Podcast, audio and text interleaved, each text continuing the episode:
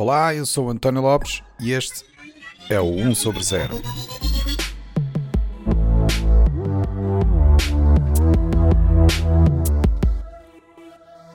Este é o episódio 42, com a rúbrica Book Club com o Rui Carmo. Olá, bem-vindos a mais um episódio de 1 sobre 0. Hoje, como devem ter percebido pelo título do episódio, não só voltamos à rúbrica do Book Club, em que um convidado fala sobre um livro ou um autor que recomenda aos nossos ouvintes, como eu já tinha aqui o número do episódio 42 reservado especificamente para este episódio. E vocês já vão perceber porquê. Antes de mais, estou aqui acompanhado pelo Rui Carmo, convidado habitual do, do podcast, que hoje então nos vem apresentar um livro muito especial que ambos gostamos muito, que é o Hitchhiker's Guide to the Galaxy, do Douglas Adams. Este é de facto um livro muito, muito engraçado, porque combina aqui a ficção científica com aquele humor britânico uh, muito especial. Muito bem, Rui. Então, conta-nos lá, o que é que tens a, a referir aqui sobre este livro? Bem, uh, eu este, o livro diz-me muito porque eu li este livro quando estava a entrar na universidade e até certo ponto moldou muito do meu humor e muita da forma também como eu escrevo e muito das, muitas das coisas que eu ainda hoje digo e penso porque o Hitchhiker's Guide to the Galaxy tornou-se uma espécie de culto e começou a tornar-se uma espécie de culto já na origem mesmo antes de ser livro, ok?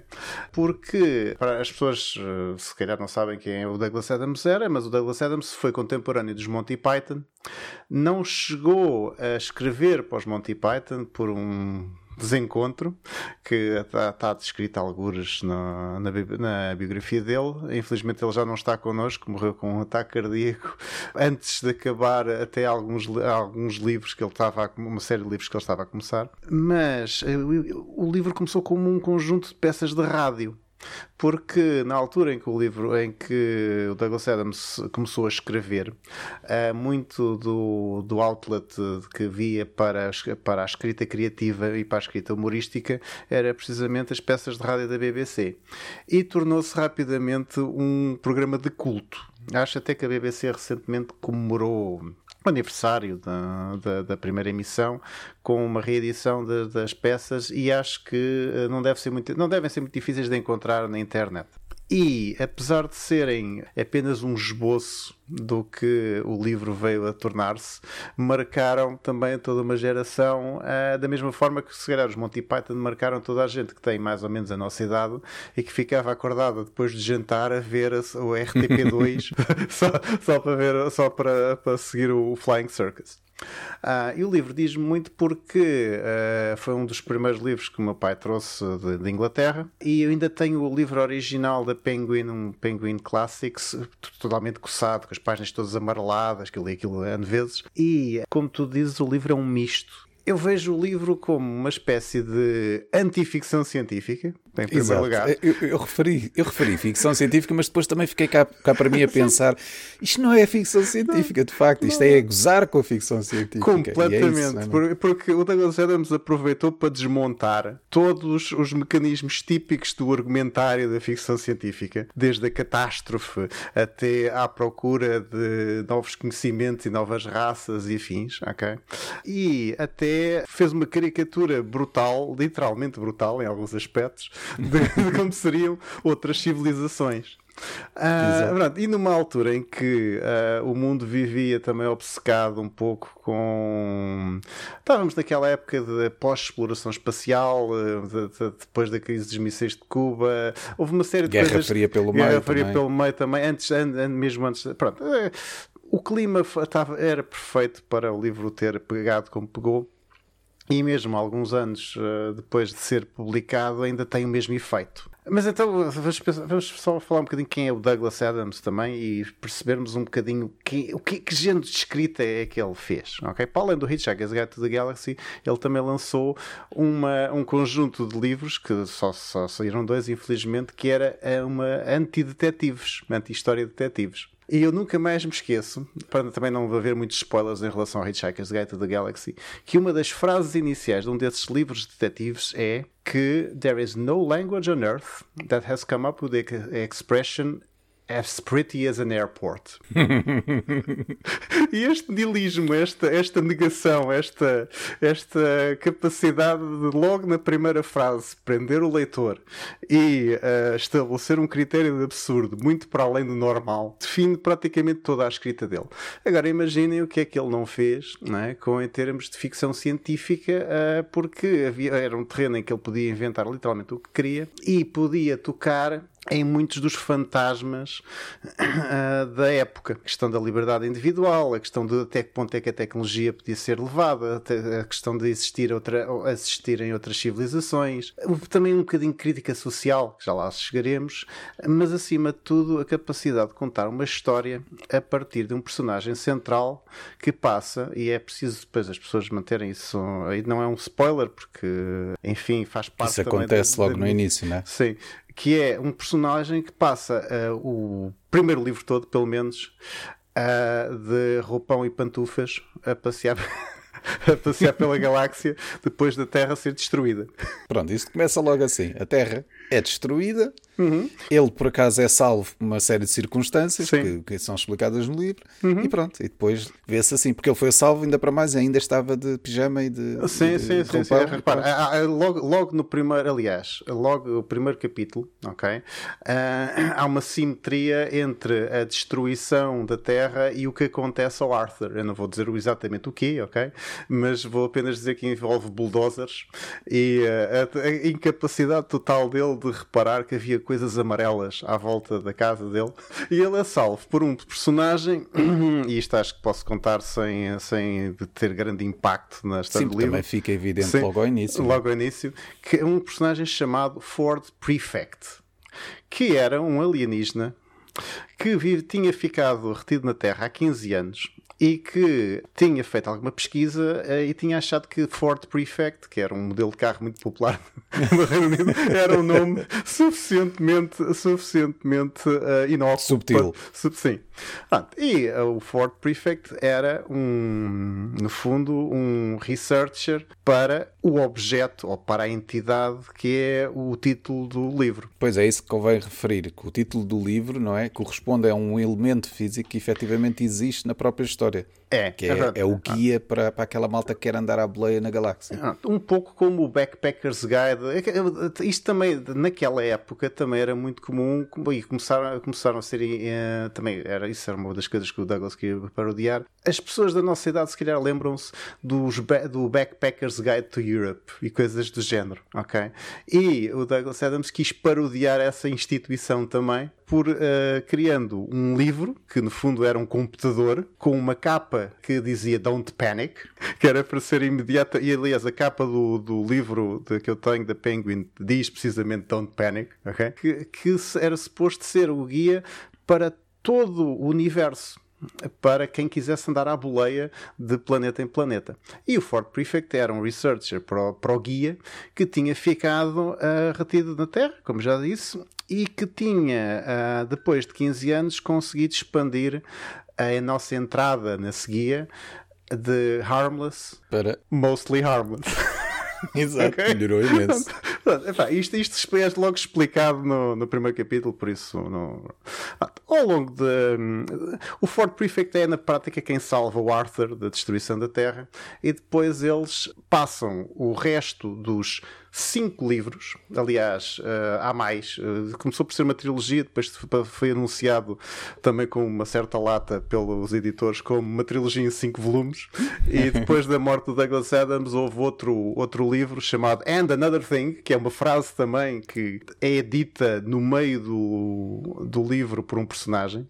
Por isso, os títulos, os títulos são todos aliás, aliás referências todos os títulos são referências, exatamente, a, a, expressões emblemáticas referidas no primeiro livro. Isso é verdade. E esta, esta capacidade de autorreferência do Douglas Adams é brutal, porque tu chegas a ler bocados. Uh, tu lês, o livro tem um formato de giro em que tu tens a narrativa e depois de repente aparece um, um, uma página, duas, que é tipo um excerto do, do Hitchhiker's Guide. E esse excerto descreve um planeta, uma civilização, ou seja o que for. E tu lês aquilo e escangalhas-te a rir porque aquilo pronto, tem uma, um bocadinho crítica a respeito de X ou Y ou Z, mas depois aquilo é tudo relevante porque ele consegue urdir aquilo no resto da história de formas epá, completamente. Uh, inesperadas.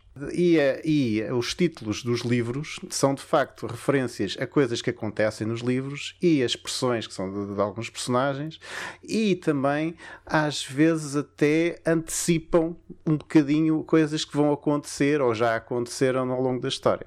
Por isso ele consegue. O livro é uma série de loops. Aliás, há um personagem que ao longo dos cinco livros, digamos que tem vá um loop temporal em que é apanhado e a primeira vez em que este personagem aparece, a única coisa que ele diz é Oh no, not again. ok? E, é, é, e, e, tu um, passas o primeiro livro encantado com a descrição da forma como o Arthur Dent, que é o personagem principal, é salvo pelo Fort Prefect, e depois vai conhecer o Presidente da Galáxia, que é o Zeppa de Bibelbrox, e um conjunto de outros personagens, inclusive outra terráquea que tinha sido levada do planeta Terra antes dele, ok? E tu lês o primeiro livro, estás encantado com aquilo e depois, quando chegas ao segundo livro, começas a sentir os efeitos psíquicos quase da, das referências mútuas e depois aquilo começa a cair. Começa a, a história toda é muito gira porque começa a moldar-se na tua cabeça uh, de uma forma multidimensional, literalmente. Eu acho que estás a esquecer de uma personagem. Então, o Marvin. O Marvin. O nosso claro. querido Marvin. O nosso querido Marvin é a primeira referência à tecnologia, pá, aos efeitos perniciosos da tecnologia e da inteligência artificial, digamos assim. porque o Marvin é um androide super inteligente que está constantemente deprimido por ser super inteligente e ser menosprezado e estar limitado a ser um androide e estar limitado a aturar os humanos e, e uh, diz que tem uma dor imensa nos diodos do lado esquerdo. uma série, uma série de, de, de, detalhes deliciosos que o Douglas mete nas, na, na, narrativa. Achas que é muito, mal, é, é muito mal fazer a referência então ao 42 ou é um spoiler muito grande? acho que as pessoas. Uh... É que só passaram ainda 40 anos, quer dizer, ou não, mais. Não, não, eu, diria, eu diria que a história, a história em si, a, história, a razão do 42 é o cerne do primeiro livro e é daquilo que realmente nos faz pensar no absurdo da situação de existência da humana ah, e é se calhar um dos aspectos mais divulgados do livro que as pessoas menos conhecem, mas que ao mesmo tempo já há tanto spoiler na internet que podemos contar um bocadinho a história. Olha, mas espera aí, agora só por causa disso, lembra-me, há quantos anos é que foi escrito o livro? Se calhar foi mesmo há 42, não é? Uh, não sei, não tenho, não, não tenho andado a contar. certo, mas acho que podemos perguntar ao nosso amigo Google e ele deve saber. Ora, Wikipedia, uh, 1978, a série, e o livro foi. Espera aí. Então não, não deve ter sido. 78 é que seriam 42 anos, portanto, em 79 são 41 anos, está certo. Mas pronto, o 42 não tinha a ver com isso. Não, não tinha, a ver, não tinha a ver com isso. Um, o 42 um, é toda a gente que já encontrou a piada e não percebeu a piada, ok? O 42 é a resposta para a vida, o universo e tudo mais. E aparece em vários sítios pela internet fora, se procurarem The Answer ou 42, aparece logo no Google 42, The Answer, etc. Qual é a história desta resposta? A história desta resposta é que uh, eu posso contar esse bocadinho porque é delicioso e é, é das partes, se calhar, mais subtis e mais perniciosas do livro e tem de ser lida para ser apreciada devidamente, ok? Mas, até porque tem uma referência a cricket que depois só faz sentido dois ou três livros à frente, é que havia uma raça há muitos milhões de anos que uh, tinha atingido o zénite da civilização. Eram felizes, não precisavam de nada, tinham tudo o que precisavam, tinham, tinham paz, não tinham escassez, uh, eram respeitados, sabiam tudo o que havia para compreender no universo, menos uma coisa, que era a resposta para a vida, o universo e tudo mais. E então decidiram como era uma civilização tecnológica altamente avançada, decidiram uh, usar a tecnologia. E aqui é que vai, vai começar já o, o absurdo uso da tecnologia, que é resolveram criar um computador para calcular a resposta para a vida, o universo e tudo mais, que era a única coisa que eles precisavam de saber. E esse computador era do tamanho de uma cidade. E foi construído em relativamente pouco tempo. E uh, houve um dia em que os dois programadores-chefes foram ligar o computador e chegaram a foram foram para foram a essa cidade foram ao edifício onde estava a consola principal entraram na sala da consola principal e o Douglas descreve isto com um requinte fabuloso e ligam o computador o Douglas não diz se ele faz bip ou bong, mas assume, ok? Uh, aliás, o Douglas era um fã da Apple, quase incondicional. Uh, o Douglas Adams uh, teve vários protótipos da Apple até enquanto foi, enquanto foi, um, enquanto estava nos Estados Unidos. uma história, esta é uma história paralela que podemos falar outro dia. E então, okay, eles ligaram o computador e o computador, passado um bocado, diz: então, eh, olá, o que é que vocês querem? Ah, nós vinhamos uh, saber se tu consegues calcular a, vida, a resposta para a vida, o universo e tudo mais. E ele diz: ah, sim, consigo, consigo, mas vai demorar um bocadinho de tempo. Mas vai demorar um bocadinho de tempo porquê? Tu não és o computador mais potente, etc. Não, não, eu não sou, eu não sou o computador mais potente do universo. Não és. Mas nós construímos-te para ser. Não, vai, virá a seguir a mim outro computador que será, uma, que será o meu sucessor, que será. E eles, ah, está bem, mas consegues calcular a resposta? Consigo, sim, senhor. Eh, então, e quanto, qual é? Eh, vai demorar um bocadinho de tempo. E quanto tempo? Há 7 milhões de anos e meio. ok? E ele, a sério? Assim, sabe, porque sabem, vou ter de verificar várias vezes. Então, e aqui acaba um capítulo e depois a história continua. E depois voltamos ao momento em que outros dois programadores que tinham sido escolhidos quando tinham nascido para serem as pessoas que iriam testemunhar a resposta e tinham sido treinados ao longo de toda a sua vida, tinham sido uh, treinados em todos os tipos de filosofia. Enfim, o Douglas descreve isto com um requinte fabuloso. Chegam à, à cidade, que nessa altura tem uma multidão de gente Uh, que, que, estava curiosíssima para saber qual era a resposta para a vida, o universo e tudo mais. Chegam à mesma sala, que o Douglas Adams escreve com os mesmos requintes de detalhe, e, e ligam o computador. E uh, o computador pergunta: Olá, então vocês vieram saber a resposta? Sim, sim, sim, viemos. E já tens? Tenho, sim, senhor. Sabes qual é? Sei, sim, senhor. E podes dar-nos a resposta? Uh, posso, mas não sei se vocês vão gostar. uh, então, mas, mas porquê? Uh, bem, pronto, nós, nós estamos preparados, nós queremos saber a resposta. Está bem. E depois Adams escreve o diálogo de uma forma muito staccato, muito, muito cortada entre, entre os dois programadores e o computador, sem frases muito curtinhas. E então qual é? Está bem, eu vou-vos dizer. Então, mas podes dizer agora, posso sim, senhor. Então a resposta é, bem, bem, a resposta, sim, para, sim, a vida, sim, universo, sim, e tudo mais é, sim, 42. e eles ficam completamente pasmados quando eles calcularam. Mas, mas tens a certeza? Sim, tenho a certeza. Calculei até infinitas casas decimais e tenho a certeza absoluta que 42 é a resposta para a vida, o universo e tudo mais. E eles ficaram assim, olharam para o outro e a pensar que lá fora estava uma multidão de pessoas que estava à espera com certeza de uma coisa um bocadinho mais substancial. ok? E o computador percebeu isso e disse-lhes: Mas não se preocupem, a resposta não é tudo. O que é preciso agora é perceber qual é a pergunta. e uh, encurtando um bocadinho a coisa também para porque depois isto tem mais uns bocadinhos de drama pelo meio o que, que o que é que era aquele segundo computador que ele tinha aludido há 7 milhões de, uh, e meio de anos atrás? Era o computador que ia calcular a pergunta e que iria ser um computador tão, tão complexo tão massivo, tão densamente uh, capaz de calcular isto. Então, podes dizer que é uma poderoso. simulação. Sim, que, que, que seria, teria de ser do tamanho de um planeta.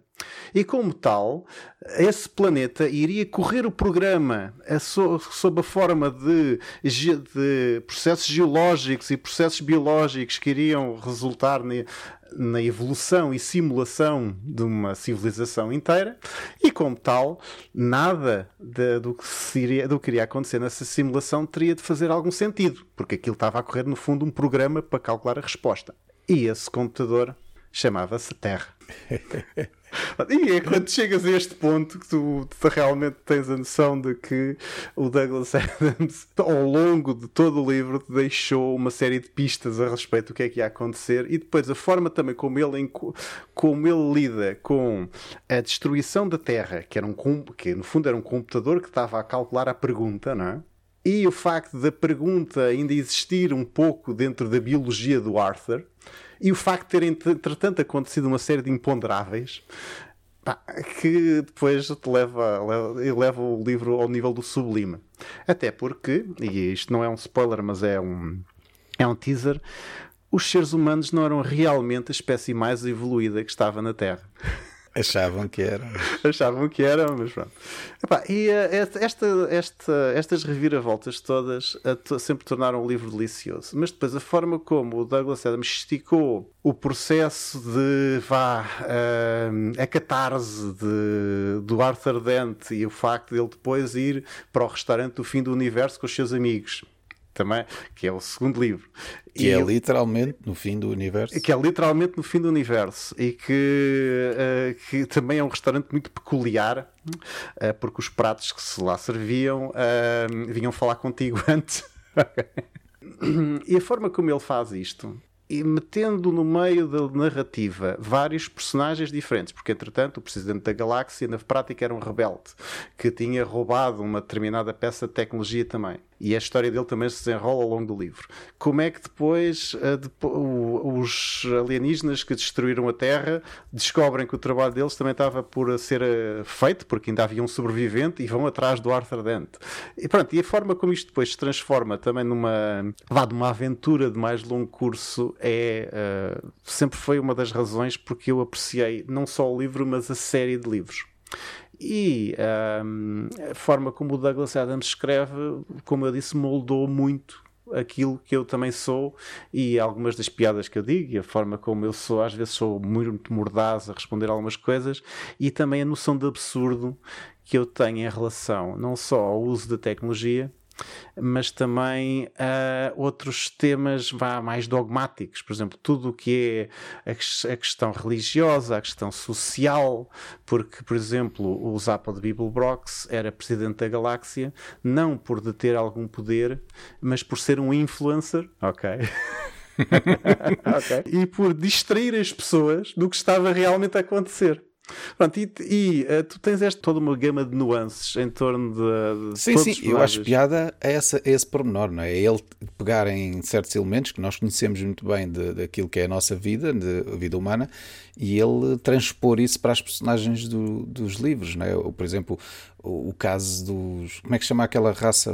Os altamente burocráticos? Como é que Os vogones. Os vogones. Pronto, aquela ideia de que aquela sociedade sim. altamente burocrática não fazem nada sem discutir 50 vezes e precisam sim, daquele papel sim, e não precisava de 50 papéis e precisava não sei o quê. E de, em termos de, de egoísmo, de burocracia, que ele imbui na. Porque no fundo, cada raça que eles encontram é uma crítica, é um bocadinho crítica social. Isso, exatamente. Era essa caricatura que eu estava a dizer. Uh, tens, tens a caricatura da burocracia, tens a caricatura também vá dos cabeleireiros, e essa, essa eu não vou contar porque é deliciosa demais. Sim, já chega de spoilers, se calhar. Pronto. Pronto. Eu acho que já deu para, para eles terem uma noção clara do que é que, do que, é que isto representa. Pronto, é, um, é de facto é um tipo de humor completamente diferente que, se, que, nós estamos habituados. É um pouco também naquela onda do que se vê. Eh, lá está a referência que tu fizeste dos Monty Python, porque é, é puxar uhum. pelo absurdo, mas sendo muito subtil e, e, sendo bem, bem evidente o facto de ser uma caricatura à sociedade, mas que consegue ser genial quando se conjuga tudo. E, e este Sim. pormenor da anti-ficção científica, então, é que é aquela parte especial. Apesar de não ser spoiler, será que a gente pode contar assim alguns pequenos pormenorzinhos das tecnologias que eles vão encontrando? Ah, sim, por exemplo, eh, quando eles eh, quando, depois deles serem salvos e depois de algumas peripécias, quando eles são salvos basicamente a segunda vez, eles vão parar uma nave que, eh, que tinha um motor especial que passava por todos os pontos do universo ao mesmo tempo. E em que as portas suspiravam quando as pessoas passavam por elas. a parodiar completamente o Star Trek. Só que em vez de fazer, fazer shh, faziam. Hum, ah. ah. E o Marvin ficava brutalmente deprimido com, a, com, com as portas. Há, depois há pequenas peças de tecnologia, por exemplo, como é que eles pediam boleia? Tinham um polegar, que era um bastão, que era no fundo um, vá, um beacon, Uh, mas a parte divertida é que há relativamente pouca tecnologia relevante e é mais sobre as paródias do uso da tecnologia. Os computadores super inteligentes, as componentes de criação de matéria, o facto por exemplo, haver depois civilizações que tinham evoluído, por exemplo, há um que eu posso contar que não é um spoiler. Imagina que tu não precisavas de fabricar colchões porque no fundo os colchões eram uma espécie nativa de um pântano ok? Podias, que, que podias caçar e matar e secar? em vez de os fabricar. Este género de, de justa posição de conceitos brutal em que tu passas do hiper sofisticado para o hiper primitivo, ok? Em que na prática o colchão é um animal de carga, vá, literalmente torna a coisa deliciosa. Depois havia coisas eh, não só ser de tecnologia. Ah, uh, por exemplo, uh, como é que tu voas? Atiras-te ao chão e falhas. E, a capacidade de fazer isso, uh, pronto, enfim, depende de certo tipo de evolução mental. N, N twists, porque uh, ele também faz muita crítica aos gurus que também era uma coisa que estava muito em voga naquela época. Toda, toda a mística oriental estava a invadir o Reino Unido e então ele aproveitou e uh, uh, parodiou parodiou completamente a coisa. Porque a parte, a parte divertida para mim é que uh, a tecnologia está subjacente e porque tu estás sempre a lidar com civilizações altamente avançadas, mas o Douglas Adams diz entre, entre linhas não há nenhuma tecnologia que te impeça de ser um idiota. independentemente, independentemente do, que tu, do que tu tenhas ou do nível de civilização que tenhas atingido ou do que é que possas fazer em prol dos teus vizinhos, ele, ele chegou a escrever sobre tecnologia em várias passagens e ele acaba por, por criticar a maior parte das piadas são piadas uh, relativamente subtis em relação aos computadores e à inteligência artificial, muito através do Marvin e de outros personagens do género que vão aparecendo. Mas uh, a outra tecnologia que aparece é tecnologia tipo Star Trek de uh, viajar no espaço, ou no tempo, ou de armas, ou que também ele parodeia, parodeia muito ao longo do, dos livros.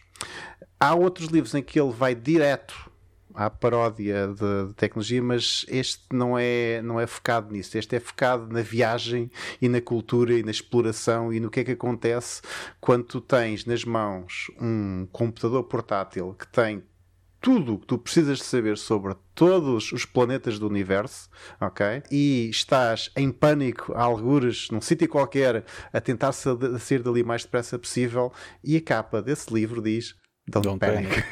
Muito bem, eu espero que isto desperte alguma curiosidade para vocês irem ler o, os livros, que são de facto interessantes. Não esperem que seja algo que faça sentido assim aparente, é mesmo para descontrair e para apreciar simplesmente este tipo de humor. Mais alguma nota final? Bem, um, espero que apreciem o episódio número 42 um, e que isto responda a alguma coisa que procurem neste podcast. Exato. Olha, obrigado por todo o peixe. É verdade. é mais uma, uma referência às piadas do livro. Pronto, muito obrigado, Rui. Até à próxima. Um abraço. Pá. Obrigado, eu. O 1 sobre 0 é um podcast produzido por mim, António Lopes. As músicas são da autoria do Rui Carmo. Se quiserem saber mais sobre o podcast, aconselho-vos a visitar o site 1sobre0.com onde poderão encontrar mais informação sobre os diversos convidados e sobre cada episódio, incluindo as várias notas e referências que fazemos durante as conversas. O podcast só é possível porque tenho um grupo de amigos fabuloso que me ajuda, desafia e contribui grandemente para o meu bem-estar emocional. Se quiserem entrar no nosso mundo louco de conversas sobre o futuro, podem começar por visitar o site oneoverzero.org. E lembrem-se, se gostarem do podcast, partilhem com os vossos amigos. Se não gostarem, partilhem com os vossos inimigos. Até à próxima!